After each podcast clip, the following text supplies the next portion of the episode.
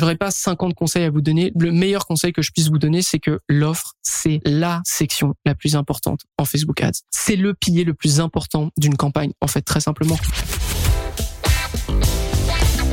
The number one deal is Facebook ads. They are underpriced.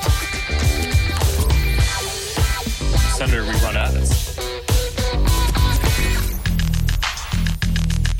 Bonjour à tous et bienvenue sur No Pay No Play, le podcast dédié à la publicité sur Facebook, présenté par l'agence J7 Media ainsi que la J7 Academy. Mon nom est Antoine Dalmas et aujourd'hui on va voir euh, les conseils que je peux donner aux personnes qui ont envie de débuter sur Facebook Ads. Et là, vous ne rêvez pas si vous avez bien lu le titre, mais on est déjà à la partie 2. Pourquoi? Eh Bien, il faut savoir que la partie 1 a été publiée hier sur Social Selling, qui est notre autre podcast Facebook Ads. Donc voilà, l'idée c'était un peu de de partager un peu les audiences, que vous découvriez chacun, auditeur de social selling, que vous découvriez No Pay No Play, et auditeur de No Pay No Play, que vous découvriez social selling. En tout cas, si vous voulez l'épisode numéro 1, donc la partie 1, elle se trouve dans les notes de l'émission, il n'y a pas de problème. Qu'on rappelle un petit peu, dans la partie 1 sur social selling, j'avais parlé du système d'enchères, j'avais parlé de quel était le budget à mettre en place, euh, comment faire pour éviter d'avoir son compte bloqué, pourquoi il fallait avoir un bon, euh, un bon système de tracking, de l'emailing. Bref, j'avais donné pas mal de conseils transverses, vraiment. Mais cette fois, dans cette partie 2, on va rentrer solidement dans Facebook Ads. On va rentrer aussi solidement dans la méthode du pacto. La méthode du pacto, c'est une manière d'appréhender tous les comptes publicitaires de la même façon. Et c'est ce qu'on utilise chez chez J7 Media. Ça, ça veut dire en fait paramétrage, audience, créatif, tunnel de vente, offre. C'est une méthode d'optimisation parce qu'on observe que changer par exemple le paramétrage, ça prend absolument deux secondes, ça a des effets parfois soudains et très bons, alors que l'offre, pour le coup, qui est tout en bas, euh, imaginez-vous une pyramide avec paramétrage en haut, audience, créatif, tunnel de vente, offre et offre et tout en bas. L'offre, c'est quelque chose qu'on change moins souvent, mais qui a un impact majeur sur, de toute façon, tout ce que vous pouvez avoir ensuite sur votre campagne Facebook Ads. C'est vraiment les cinq piliers. Et je vais vous donner des conseils tout au long de cet épisode, sauf que je vais juste les ranger sur ces cinq niveaux, donc paramétrage, audience, créatif, tunnel de vente, offre. On commence tout de suite avec, je pense, un des piliers qui quand même est le, plus, le plus efficace lorsque vous voulez optimiser le paramétrage. Premier conseil, votre objectif d'entreprise égale votre objectif de conversion. Ça, c'est une erreur que je retrouve très régulièrement. Imaginez, vous êtes un, vous êtes un e-commerce. Qu'est-ce que vous faites avec des campagnes de clics sur lien? Voilà, la question est lancée, la question est posée. Pourquoi, lorsque vous êtes un e-commerce et que je vais sur votre compte Facebook Ads, je retrouve des campagnes qui n'ont rien à voir avec votre objectif d'entreprise, à savoir vendre? Si vous êtes un e-commerce, votre campagne, elle doit être en achat, en conversion achat, ou en à tout carte, ou en en paiement initié, mais elle doit avoir un rapport avec euh, votre objectif d'entreprise parce qu'on le sait, l'objectif de conversion que vous utilisez va qualifier l'audience que vous obtiendrez sur Facebook Ads. OK? Et de ce fait, aussi étayer votre futur rapport, votre rapport sur le Ads Manager avec des métriques qui ont rapport avec cet objectif. Dans le sens si vous êtes un e-commerce, eh bien il va falloir suivre les ajouts au panier, le coût par ajout au panier, les paiements initiés, coût par paiement initié, l'achat, le coût par achat, le retour sur investissement et ensuite vous pouvez créer aussi des métriques custom qui vont vous permettre de, de, vous donner beaucoup plus de détails sur euh, les performances de vos publicités. Mais déjà, premier conseil, ayez le bon objectif de conversion pour votre compte Facebook Ads. Ensuite, prenez une enchère automatique qui favorise le volume. Ok, pour le moment, on se fait une étude de marché, vous n'avez pas de preuve de succès pour commencer à utiliser des enchères limites du genre des cost cap, des bit cap, voyez des trucs un petit peu plus techniques. Donc quand vous lancez une campagne, vous faites enchère automatique, on favorise le volume, on veut juste sortir des conversions à l'appel. OK? Ensuite, appliquez une structure simple. Je pars du principe que vous avez un budget restreint et d'ailleurs, c'est une des questions que je pose à chaque fois à mes invités sur No Pay No Play. Qu'est-ce que vous faites lorsque vous avez un tout nouveau compte avec un budget très restreint? Eh bien, tous me répondent la même chose. On part avec une structure très simple on a une campagne euh, d'acquisition. Généralement, c'est la première campagne qu'on lance avec deux audiences, par exemple, et ensuite une campagne de retargeting qui viendra. On a souvent aussi tendance à vouloir tester un maximum d'éléments au début, mais ne vous dispersez pas. Ayez peu d'audience active en même temps. Ayez peu de publicité aussi. Parce que plus vous allez augmenter le nombre d'éléments actifs, plus vous allez augmenter les combinaisons que Meta doit tester, à savoir audience 1, publicité 2, audience 1, publicité 3, etc., etc.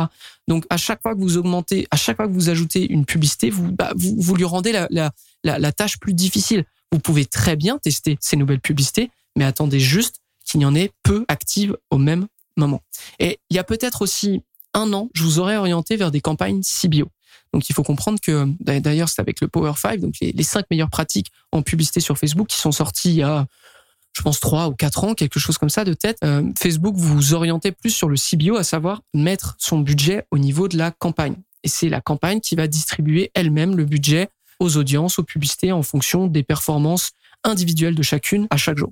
Le point, c'est que de plus en plus, aujourd'hui, on utilise du ABO. Surtout vous, parce que vous, vous débutez en Facebook Ads, vous avez donc besoin de, de réponses rapides, de réponses quant à des, des audiences. Je vous conseille plus d'aller chercher du, du, du ABO. Du ABO, donc le Adset Budget Optimization, c'est-à-dire mettre un budget au niveau de vos audiences. C'est-à-dire que peu importe les performances de vos audiences, Meta dépensera la même chose à chaque jour.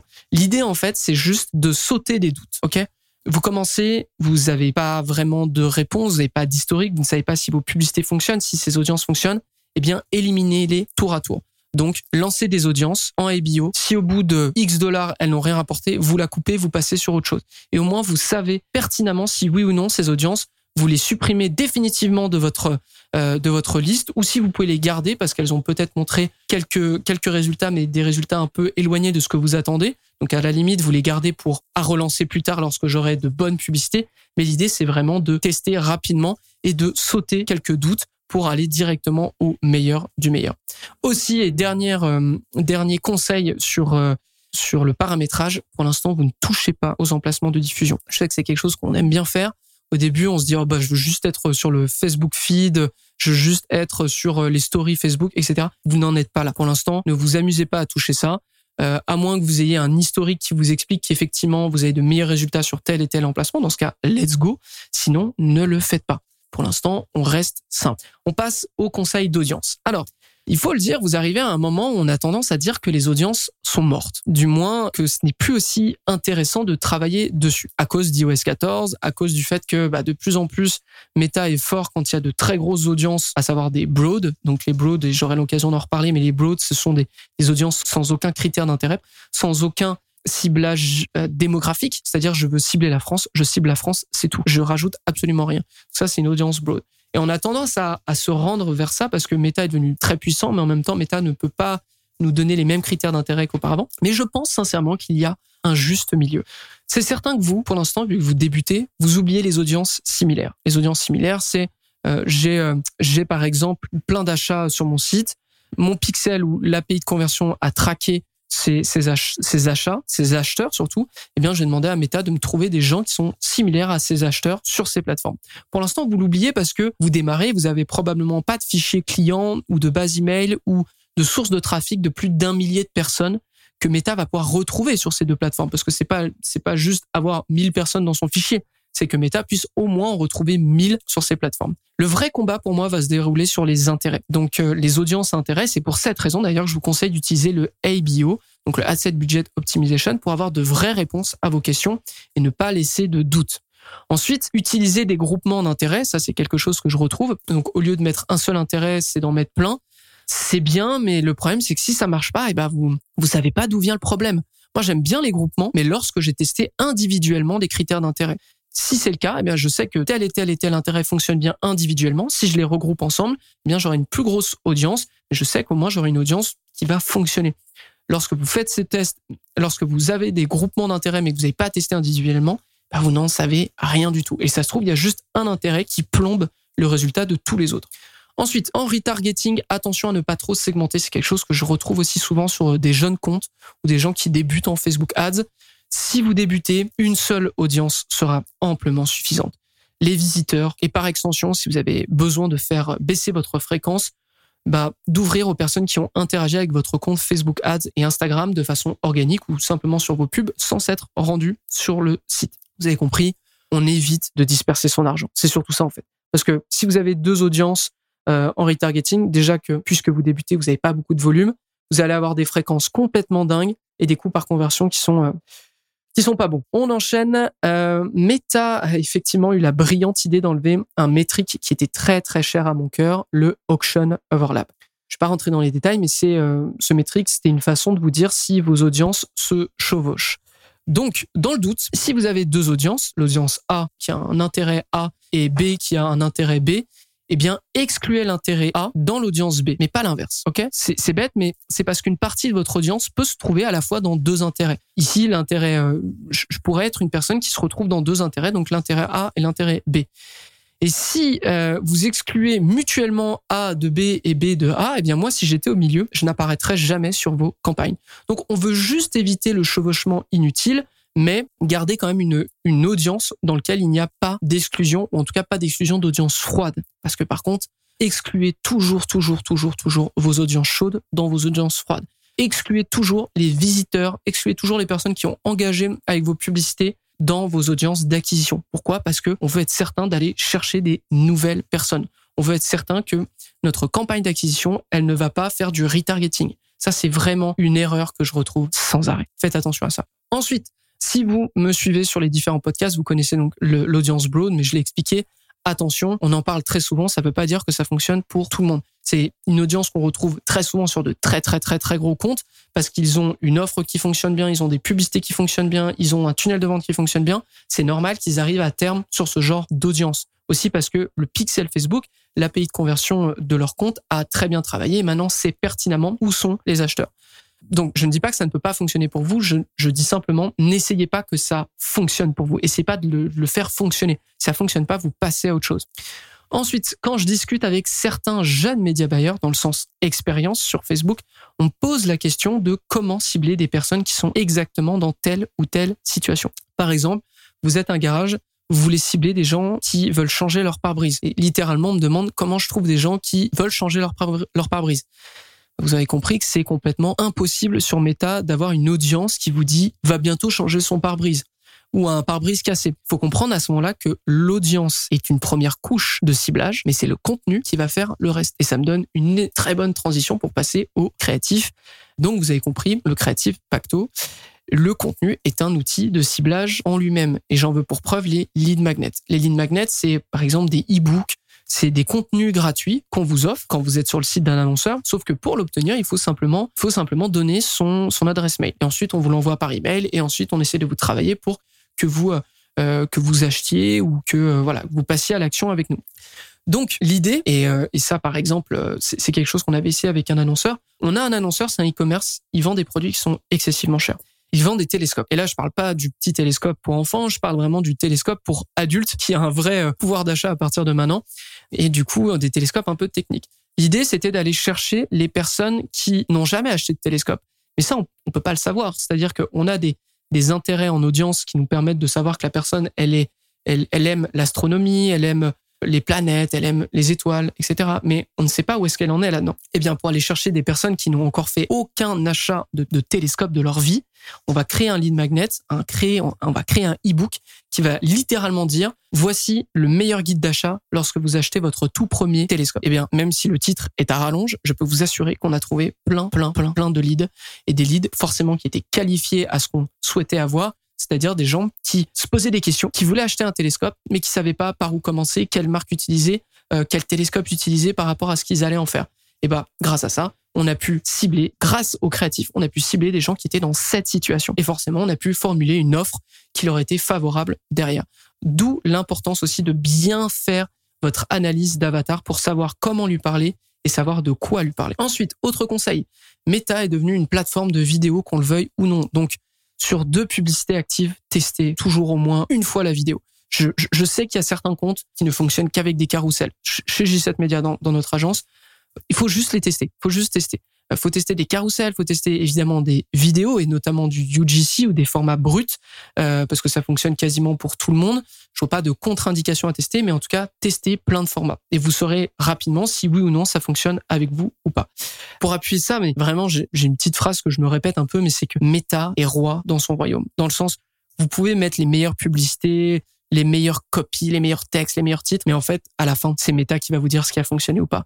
Et vous, vous pouvez passer des, un temps pas possible à créer une belle publicité. Ça se trouve, ça fonctionnera juste pas et vous aurez perdu votre temps. Et à l'inverse, une publicité un peu médiocre en termes de design aura pris toutes les conversions, aura pris toutes les, euh, tout le budget. D'ailleurs, j'en parlais avec, euh, avec un de nos médias bailleurs qui m'expliquait qu'il faisait des tests euh, sur des vignettes ou des thumbnails ou ou des miniatures. Ok, c'est lorsque vous avez une vidéo sur Facebook Ads, vous pouvez choisir quelle est la première image qui apparaît avant même qu'on lance, avant même qu'on lance la vidéo. Et, ça, ça s'appelle une vignette, un thumbnail, une miniature.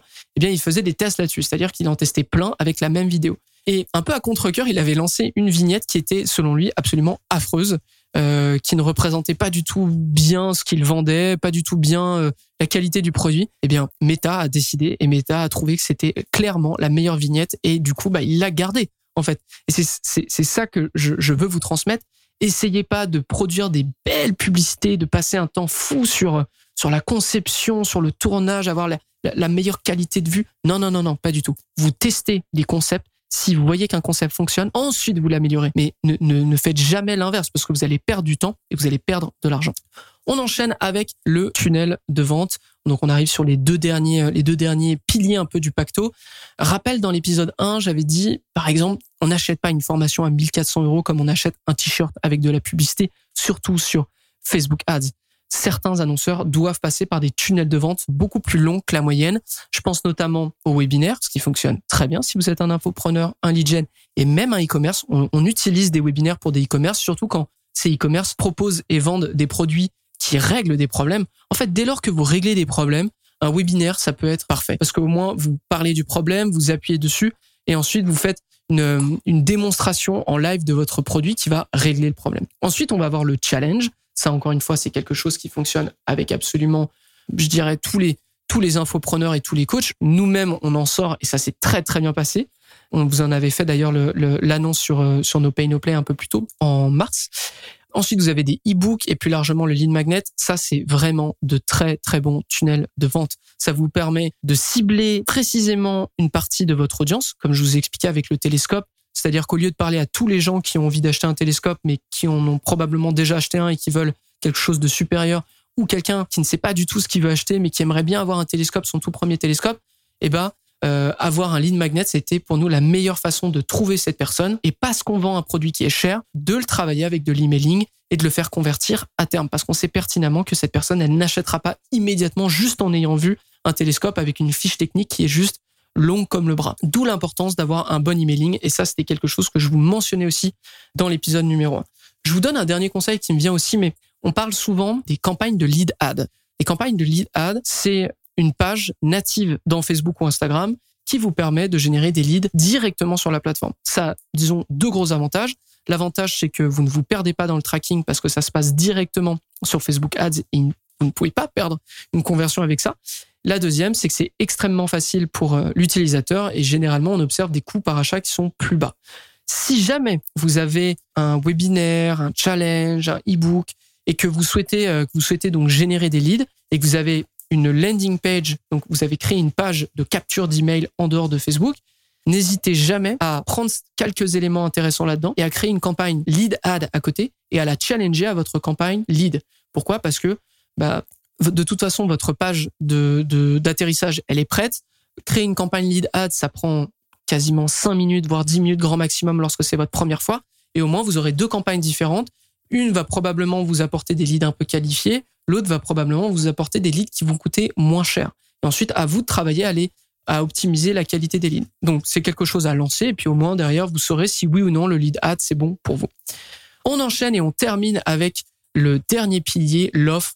Et là, pour le coup, j'aurais pas 50 conseils à vous donner. Le, meilleur conseil que je puisse vous donner, c'est que l'offre, c'est la section la plus importante en Facebook Ads. C'est là, c'est le pilier le plus important d'une campagne. En fait, très simplement, vous pouvez avoir les meilleures pubs, vous pouvez avoir les meilleurs paramétrages d'ailleurs. Les créatifs et le paramétrage, pour moi, c'est c'est ce que vous allez optimiser le plus souvent en publicité Facebook, mais l'offre, l'offre, messieurs, dames, c'est le truc le plus important parce que si vous avez une offre médiocre, tout ce que vous aurez derrière, donc votre tunnel de vente, vos publicités, vos audiences, vos paramétrages, ça servira à rien. Ça servira à rien. Vous allez juste perdre de l'argent. Donc, ayez la meilleure offre, faites des tests d'offres et lancez ça ensuite. Scalez votre meilleure offre, donc scaler dans le sens augmenter le budget pour avoir un maximum de retour sur investissement. Et je, je, je sais, parce que j'en parle avec des e-commerce, mais ils me disent parfois ouais mais moi je peux pas faire des gros rabais moi je suis un peu euh, serré à, ce niveau-là je peux pas être agressif il y a pas de problème faut comprendre que on a testé plein d'offres chez J7 Media et une des offres qui a sauvé des gens des e-commerce du Black Friday sauvé euh, sauvé des e-commerce d'ailleurs de manière générale eh ben c'est tout simple c'est des offres à condition est généralement des cadeaux. C'est-à-dire, euh, vous dépensez X dollars d'achat sur sur mon sur mon e-commerce, vous obtenez un cadeau. Et ce cadeau, eh bien, généralement, le e-commerce, il, ça va pas trop impacter sa marge. C'est quelque chose qui peut offrir, et je peux vous assurer que ça fait ça fait vraiment son effet. Ou tout simplement la livraison gratuite. Rien que de mentionner dans la publicité que la livraison est gratuite, ça peut tout changer. Ok? Donc il n'y a pas que le rabais. Il y a l'offre, c'est c'est plein de choses. C'est euh, est-ce que euh, c'est rare? Est-ce que c'est urgent d'acheter? Est-ce que j'ai des cadeaux en plus? Vous avez compris? Il y a plein de petites choses qui gravitent et qui font que une offre est intéressante ou pas. Voilà, on a terminé pour cet épisode. J'espère que vous avez appris un maximum de choses et que si vous débutiez en Facebook Ads, vous avez appris en tout cas un maximum de choses. N'hésitez pas à, si cet épisode vous a plu, à nous le dire sur Apple Podcast, à nous mettre un petit commentaire, à venir m'en parler sur LinkedIn. Euh, je serais, je serais super content de d'échanger avec vous. D'ailleurs, je vous, le, je vous le dis parce que vous avez probablement pas écouté l'épisode 1 tout de suite, mais euh, cet épisode, il a été rendu possible parce que j'ai juste discuté avec un membre de la J7 Academy, donc une personne qui est dans notre service pour euh, pour Media Buyer en Facebook Ads. Il me disait ah j'aimerais bien avoir un épisode là-dessus. Ben, vous voyez, il a eu deux épisodes, donc il a eu euh, il a eu tout tout intérêt à venir discuter avec moi. Donc si vous avez des idées d'épisodes et que vous avez envie d'avoir d'avoir notre avis dessus, venez m'en parler sur LinkedIn et ça me fera énormément plaisir d'échanger avec vous et ensuite peut-être d'en faire un épisode comme celui-ci. Voilà, c'est tout pour aujourd'hui, j'espère que ça vous a plu. Moi je vous donne rendez-vous au prochain épisode de No Pay No Play. À très vite.